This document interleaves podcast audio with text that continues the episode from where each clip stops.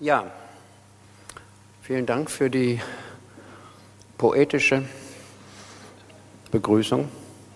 Nehme ich gerne an. Und äh, ich gehöre übrigens zu den Menschen, die nach Mannheim müssen, weil ich muss da den äh, Zug nach Hamburg kriegen, wie ich schon gesagt habe, um nach Möglichkeit meine Frau zu überraschen, dass ich früher zu Hause bin als angekündigt kann ich jedem nur empfehlen. Ich habe meine erste Ehe mit falschen Rückkehrversprechungen kaputt gekriegt.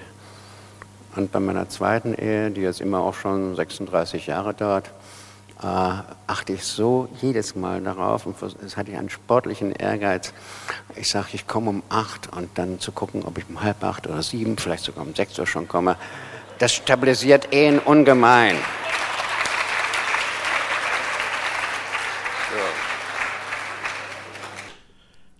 gerade zurück aus Portugal und mit dem Gefühl eines nicht endenden Sommers geradezu in eine herbstliche Stimmung hier in Deutschland hineingefallen. Hallo, liebe Hörerinnen und Hörer. Herbstlich meine ich gleich auf mehreren Ebenen. Klar, das Wetter vorweg, endlich wieder Regen, aber auch dunkel und kühl, aber auch die politischen Medien pushen uns energiereich in die kalte Jahreszeit mit allerhand Szenarien, was da in unseren Wohnstuben auf uns zukommen soll. Der kalte Krieg ist sowieso da. Aber was heißt das? Gibt es denn einen warmen Krieg? Ist damit tatsächlich der blutige und tötende Kampf von Mensch gegen Mensch gemeint? Und geraten dadurch nicht ganz viele sehr wichtige Vorhaben ins Hintertreffen? allen voran unser Kampf für einen globalen Schutz der Menschheit vor der unerbittlich voranschreitenden menschengemachten Klimazerstörung? Und die Betrachtung dieses Weltgeschehens wird aus der Sicht des Lebensherbstes noch mehr getrübt. Es ist eine Scheißzeit. Anders kann ich es nicht ausdrücken. Und mitten in diese Stimmung bei mir platzte dann die Nachricht des Todes von Klaus Dörner die die unausweichliche Endlichkeit des Lebens nicht deutlicher machen kann. Ich habe mich schon oft gefragt, was wird denn bei mir das Gefühl auslösen, dass ich zugebe, jetzt bin ich alt. Es ist ja tatsächlich so, wenn bestimmte Personen des öffentlichen Lebens, die einem das halbe bis dreiviertel Leben begleiten, es oftmals zu einem Innehalten führt und über den Stand seines Lebens nachzudenken. Der Tod von Willy Brandt war auch so ein Ereignis. Ich kann mich gut daran erinnern, wo ich zu dem Zeitpunkt war. Ich war mit einer kleinen Gruppe von Psychiatriekolleginnen auf Tour und auf Einladung von Marianne Bossert von der Fachhochschule Köln begleiteten wir Studierende in die Psychiatrie nach Italien. Da war ein Programm die Woche über, bei dem wir eine Menge Einrichtungen der demokratischen Psychiatrie Italiens in der Toskana und Umbrien besuchten – und in einem lebhaften Austausch über die erheblich unterschiedlichen Ansätze unserer beiden Länder Psychiatrie zu machen, tagsüber diskutierten. Während die Studierenden in Anführungszeichen standesgemäß in einer Jugendherberge übernachteten, hatten wir, sogenannte Profis, uns oberhalb von Arezzo, glaube ich, war das, in einem Häuschen in einem Weingut eingenistet und jeden Abend bis in die Nacht gekocht, gegessen, getrunken und geredet. Und dann erwischte uns die Nachricht des Todes von Willy Brandt am 8. Oktober 1992. Alle, die wir da zusammen waren, verbanden sehr viel mit der Politik von Willy.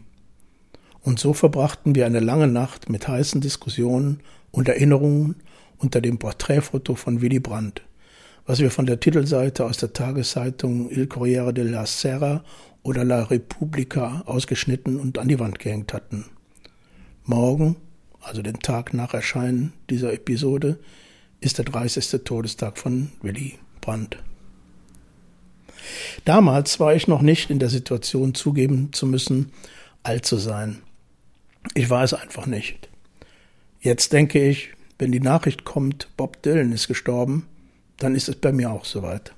Äh, ich stamme vom Jahrgang 1933 und es besagt schon, dass man sich äh, Zeit seines Lebens äh, eigentlich bis ans Ende des Lebens mit der Frage, wie der Nationalsozialismus hat möglich werden können, zu beschäftigen hat. Und ich bemühe mich, so eine Art Dauerreflexion daraus zu machen.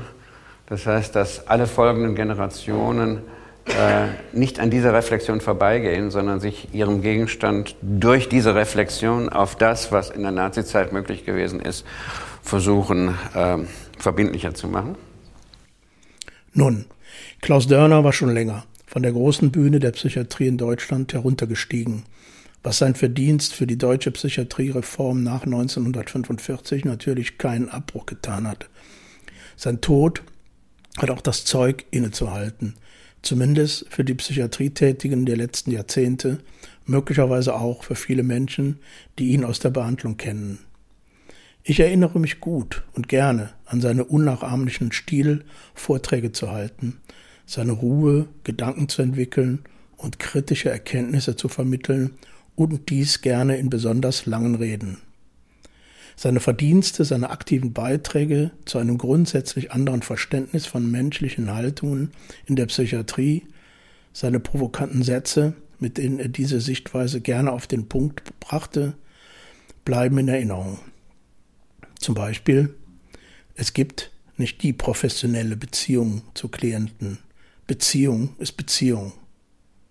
Und haben uns dann äh, auf, auf die Frage gestürzt, was bedeuten eigentlich Beziehungen, dass ein Mensch in Beziehungen lebt und ähm, wie kriegt man das, wie, wie, wie kann man das kultivieren. Und dann sind wir sehr schnell darauf gekommen, dass äh, damit Beziehungen zustande kommen, äh, bedarf es immer eines aktiven Teils und eines passiven Teils. Äh, gewohnt war man immer nur den aktiven Teil zu sehen, aber es gibt aber auch passive Teile, weil äh, nur wenn was Aktives und was Passives zusammenkommt, kann da so was wie eine Beziehung draus werden.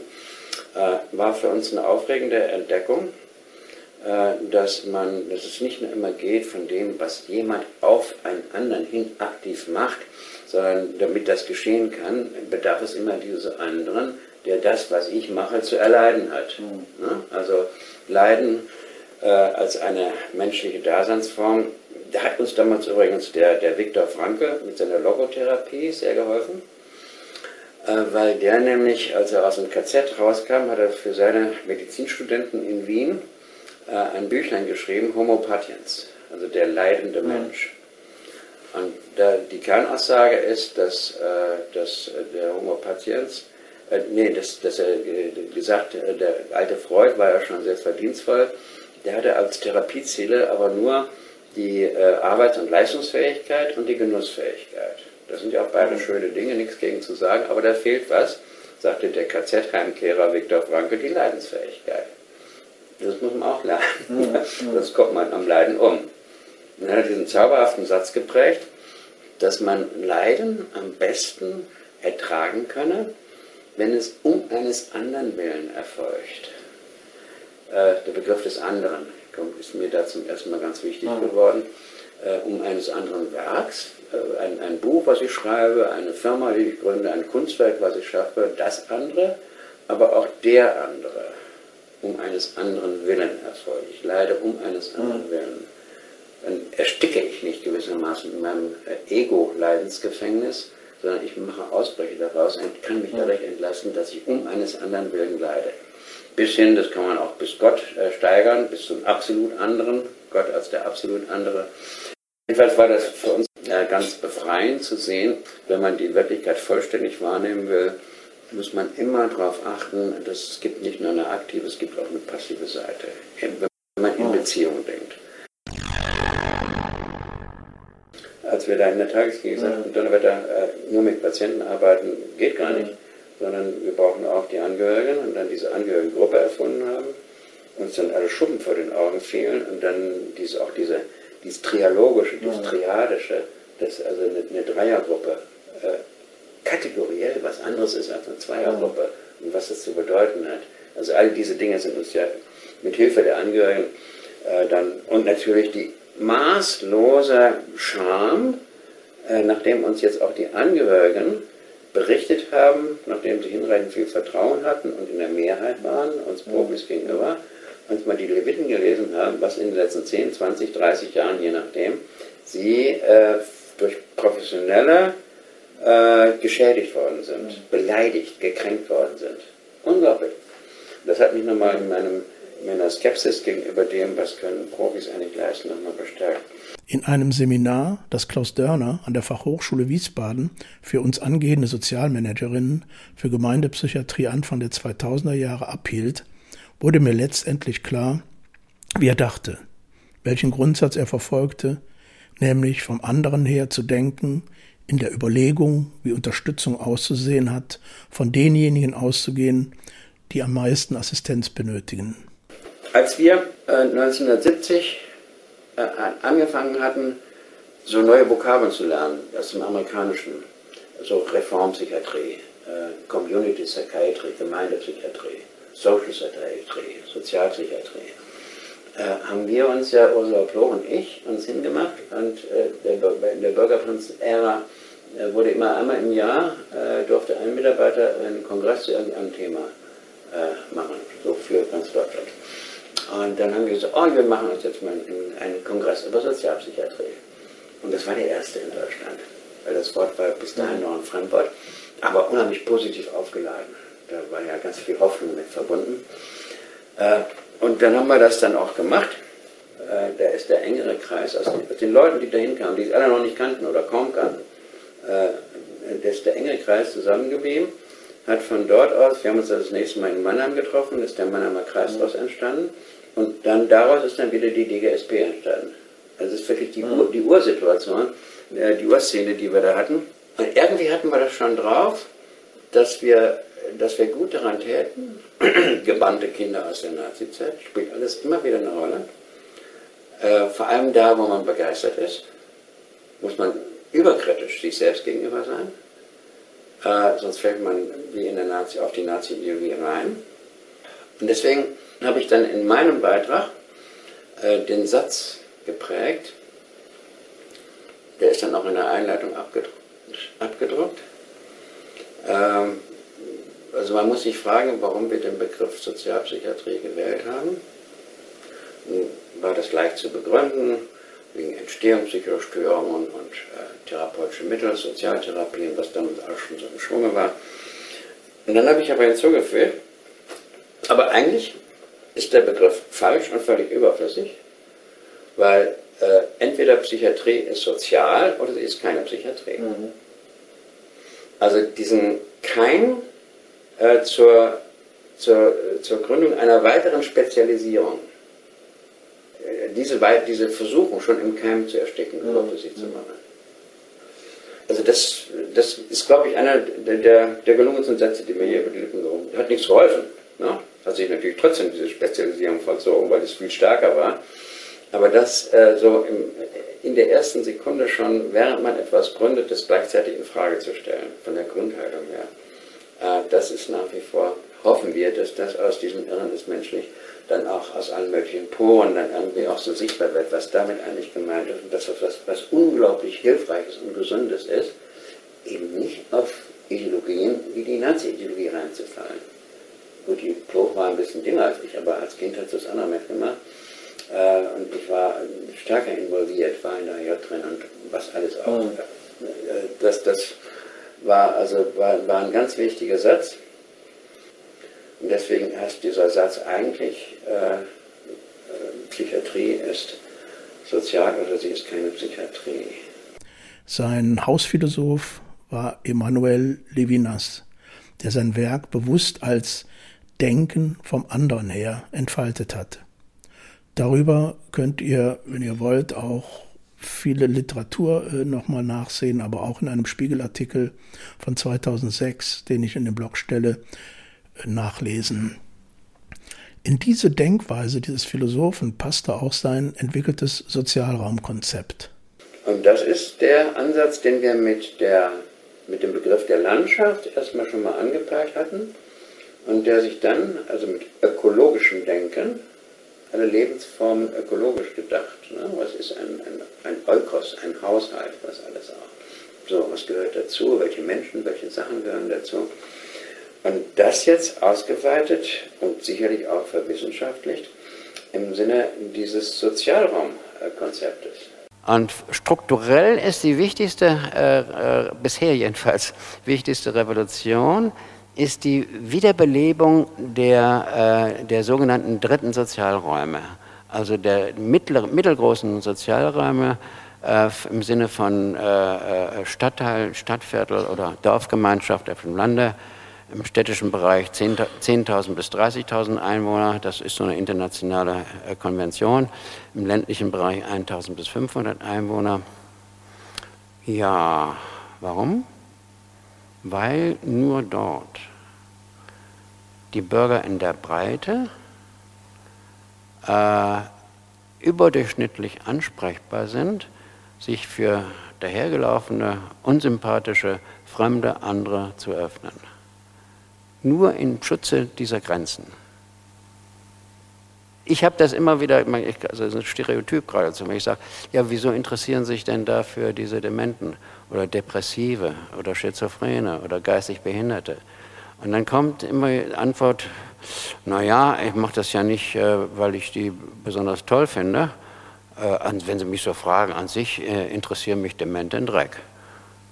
Von mir aus können die auf den Mond geschossen werden. Aber das gilt nur für die Dementen im Allgemeinen. Das gilt nicht für die Dementen, die da wohnen, wo ich auch wohne. Weil das sind nicht die Dementen, sondern das sind unsere Dementen. Und da erinnert man sich, wenn man da mal nachgelesen hat, Renaissance von Helmut Plessner, Anthropologie, für mich einer der kreativsten Anthropologen, der gesagt hat, dieser dritte Sozialraum, also ich nenne den so äh, aus didaktischen Gründen, das ist an sich ein blöder Begriff, äh, weil äh, er liegt zwischen dem Pri Sozialraum des Privaten, äh, Familie etc. und dem Sozialraum des Öffentlichen. Äh, das ist mir im, in, in, Schulen, ich arbeite viel mit Schülern zusammen, denen habe ich das gesagt, liebe Kinder, äh, es gibt privat kennt ihr, öffentlich kennt ihr auch. dazwischen sage ich euch, ist dann noch so ein dritter Sozialraum. Größenordnung, wie gesagt, Stadtviertel, Dorfgemeinschaft. Und dann frage ich die Kinder mit Leidenschaft, äh, wofür mag der wohl da sein? Und es ist mir noch nie passiert, die Kinder brauchen, äh, die sich noch nie mit dem Scheiß beschäftigt haben. Die brauchen nicht länger als 10, 15 Minuten. Und dann beten die ihnen die drei wichtigsten menschheitsgeschichtlichen Funktionen dieses dritten Sozialraums runter. Nämlich einmal, ja, das ist für Familien, die mit ihrer eigenen Last nicht zurechtkommen und deswegen auch äh, einfach äh, mehr, mehr Menschen brauchen aus der Nachbarschaft machen ja nur die, die da wohnen. Die weiter weg wohnen, die sagen, bei dir piept's wohl.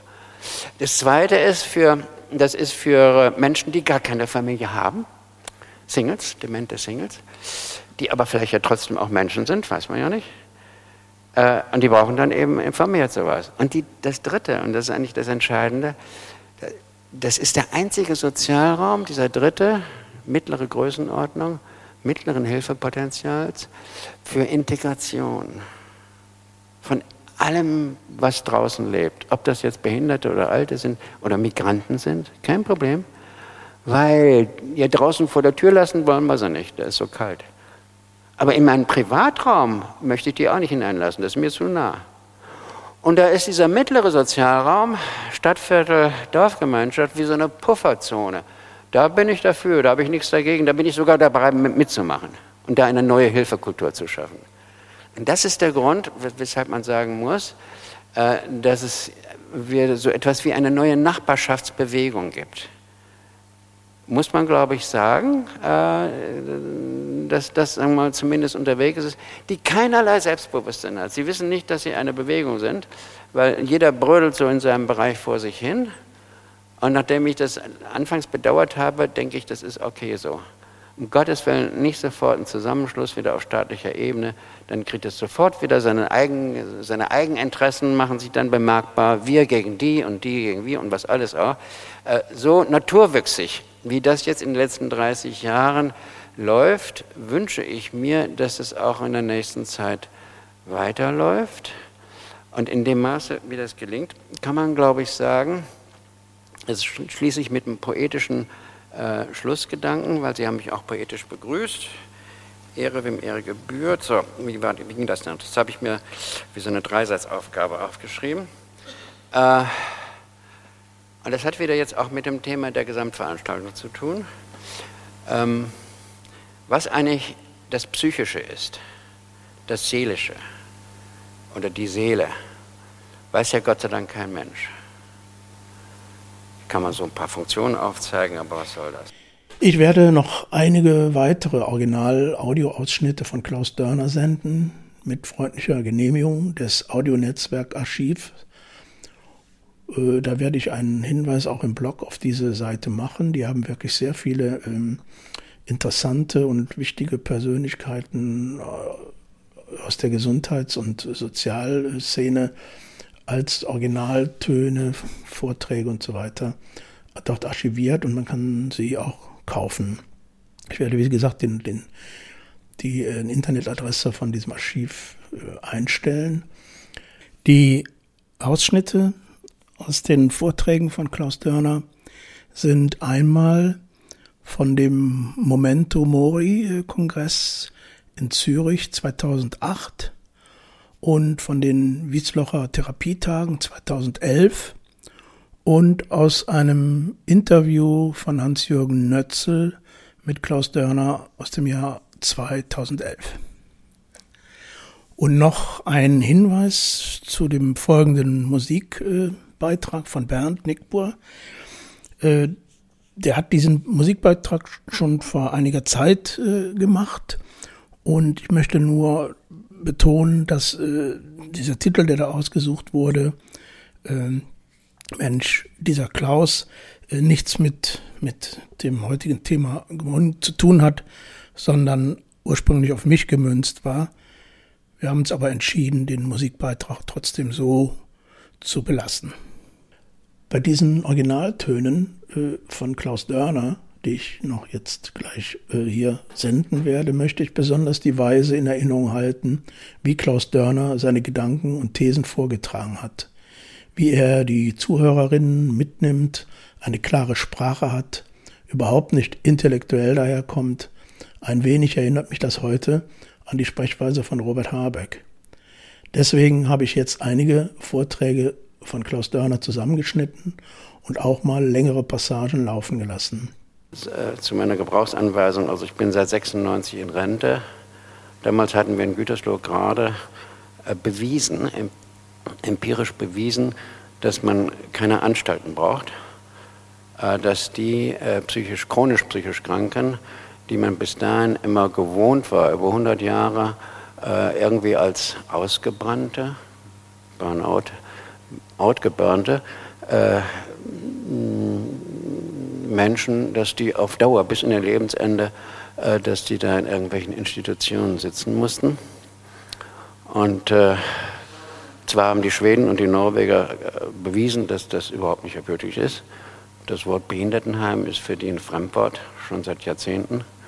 Insofern war das nicht so eine tolle Leistung, was wir in Gütersloh gemacht haben.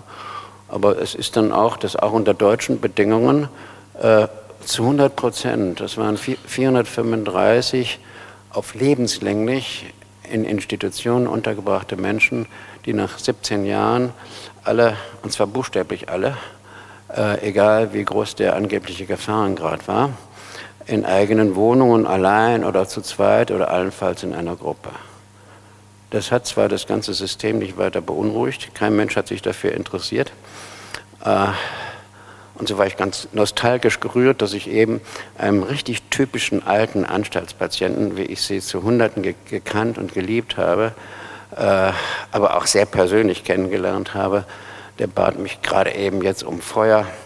Und das hat mich, äh, muss man richtig aufpassen, das hat mich so positiv berührt, äh, dass man schon äh, den kritischen Abstand wieder braucht, um zu sehen, das, was mit Menschen, was wir alle über 100 Jahre mit Menschen gemacht haben, dass wir ihnen diese mögliche Selbstbestimmung, die möglichen bürgerlichen Freiheiten, äh, und zwar die möglichen, vorenthalten haben, eigentlich nur aus, äh, aus,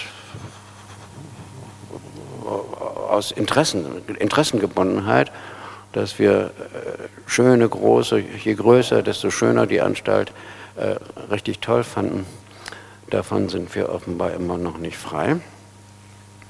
Obwohl sich auch da etwa so ab 1980 was ändert. Weil die Zahl dieser, ich nenne sie mal die neopsychisch Kranken, ähm, kostenmäßig inzwischen schon so viel äh, Geld bedeuten wie diese atemberaubende Zunahme an Alterspflegebedürftigen. Bloß die Alterspflegebedürftigen sind berechenbar für die Zukunft, einigermaßen. Die Zunahme der neopsychisch Kranken befindet sich auf einer nach oben offenen Skala. Ist inzwischen ein reines Marktphänomen geworden. Mit dramatischen Auswirkungen für die Kultur einer Gesellschaft. Wie viel von dem Unwohlsein, was ich empfinde, ich als krankheitswertig definiere, von welchem Grad an ich das tue, bis zu welchem Grad ich das, was ich durch Leide meine Krise nenne, an der ich reife, oder bis von welchem Punkt an ich äh, ähm, das tue, was heute fast alle tue, gehe zum Experten um die Ecke, der macht mir das weg. So, und jetzt bin ich dann äh, in den äh, Ruhestand gegangen, in den wirklichen Ruhestand, obwohl ich jetzt einen Arbeitstag von wahrscheinlich 16 Stunden habe. Aber es ist trotzdem ein wirklicher Ruhestand. Ich lasse mir das auch nicht durch Unruhestände, wie das so übliche Gesellschaftsspiele sind, ausreden. Es ist ein Ruhestand, weil alles, was ich jetzt tue, tue ich aus mir heraus. Tue ich nicht im Auftrag von irgendjemand anders, tue ich nicht des Geldes wegen, sondern ich tue es aus mir heraus. Und das ist das Ruhige, was die Voraussetzung für Freiheit bedeutet. Und auch das ist so eine Lebensregel, die können Sie äh, sich schon mal aufschreiben für in 40 Jahren. Ich konnte gar nicht mehr aufhören zu hören, weil ich mich wieder hineinversetzt fühlte in die Atmosphäre seiner Vorträge, in seine Gedanken. Großartig. Danke, Klaus Dörner. Was mir ähm, nach langem Nachdenken immer noch am besten gefällt, ist die Definition von dem alten Aristoteles, der sagt, die Seele ist die Lebendigkeit des Körpers. Und er macht nicht den feinsinnigen Unterschied zwischen Leib und Seele, Leib gut, Körper doof, sondern das, da gab es im Griechischen nur diesen einen Begriff. Mit dem Positiven wie, wie Negativen, mit den materiellen wie idealen äh, äh, Perspektiven. Das zweizuteilen, Leib und Körper, ist eine deutsche Sonderheit. Ich, ich bin da lange drauf reingefallen, fand das toll. Mein Gott, unsere Sprache ist viel besser als, als die der anderen. Aber inzwischen denke ich, das ist wahrscheinlich ein Irrtum, sondern das beides in einem Begriff zu haben. Und zwar natürlich dann in dem Begriff Körper. Sowohl das Ideale wie das Materielle ist vielleicht äh, realistischer einfach und dann auch besser zu handeln. Also das haben wir von dem alten Aristoteles gelernt, zumindest ich. Mit diesen schlauen Gedanken äh, überlasse ich Sie jetzt Ihrem Schicksal und trete freiwillig zurück.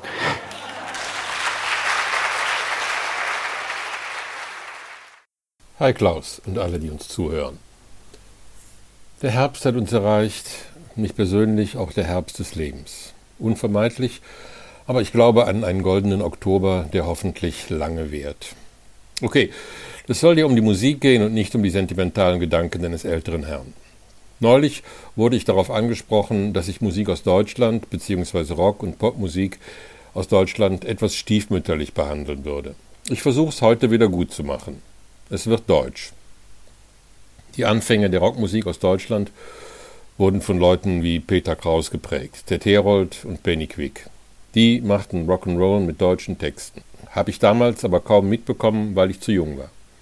Für mich ging's los mit den Rattles. Die sangen allerdings Englisch und erst später machte Achim Reichel auch Musik mit deutschen Texten. Die zweite große Band aus dieser Zeit waren die Lords, die meist auch Englisch sangen. Die habe ich viel später mal in Berlin beim Sechstagerennen live gesehen. Damals noch mit Lord Uli. Richtig wichtig waren für mich aber Bands wie Amondyl, Can, Kraftwerk, Popol Vuh und die kosmischen Musiker aus Berlin. Tangerine Dream, Klaus Schulze, Ashra Tempel. Nicht zu vergessen Atlantis und Frumpy aus Hamburg, beide mit Inga Rumpf, die kürzlich 75 wurde und ein schönes Album und ihre Autobiografie veröffentlicht hat. Dann gab es Lindenberg natürlich, Westernhagen, Grönemeyer, Bab und dann später deutschen Punk, die Hosen, Slime und Psychedelika wie die 39 Clocks und vieles mehr. Aber darum soll es heute nicht gehen. Vorstellen möchte ich einen Musiker, der in verschiedenen Bereichen und Musikgenres erfolgreich war. War, weil er im Jahr 2015 gestorben ist.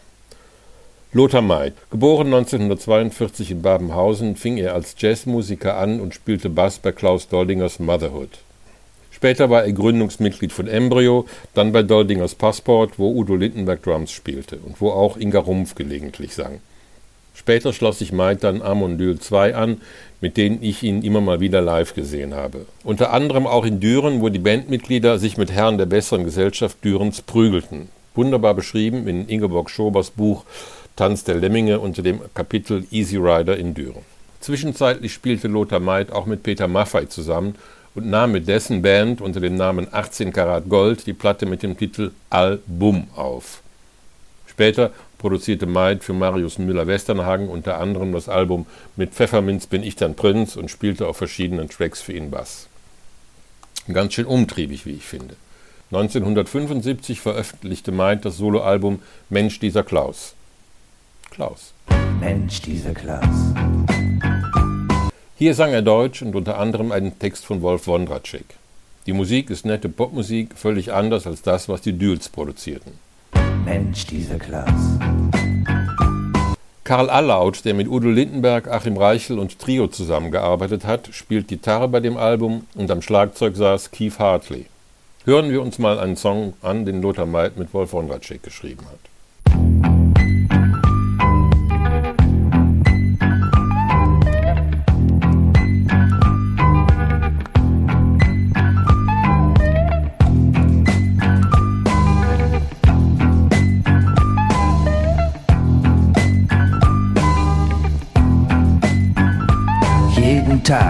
Tag geht er zur Arbeit, morgens um halb acht. Und wir alle schaut er mürrisch, denn er ist noch nicht ganz wach. Und abends, nach Dienstschluss, macht er nicht viel. Mal ein Bier, Fernsehen, Fußball, Länderspiel. Doch am Freitag um halb fünf taut er dann auf er duscht erstmal gründlich, denn heute macht er einen drauf. Er zieht den weißen Anzug an, das neue schwarze Hemd. Ein Blick in den Spiegel und er weiß es. Maid schrieb auch die Musik für den Film Theo gegen den Rest der Welt und für verschiedene Filme von Klaus Lemke, der mit ihm auch Texte für Songs schrieb. Immer wieder nahm er auch Platten mit Amondyl 2 auf und trat mit ihnen auf. Auf seinem zweiten Album, Einbahnstraße, recycelt er einige Songs, die er so ähnlich schon mit Amondyl veröffentlicht hatte und singt sie in deutscher Sprache.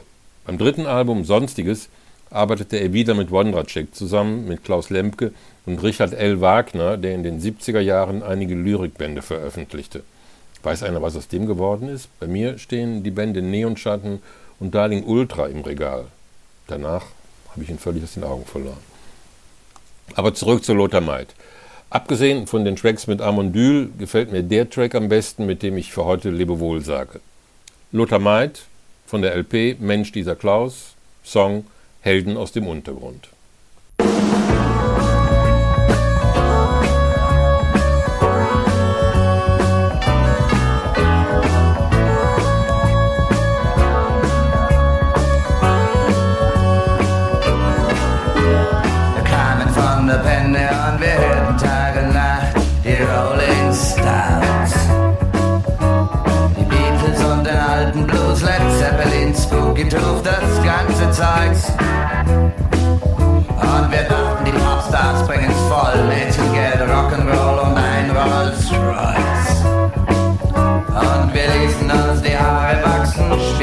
Spielten die total beknacksten und machten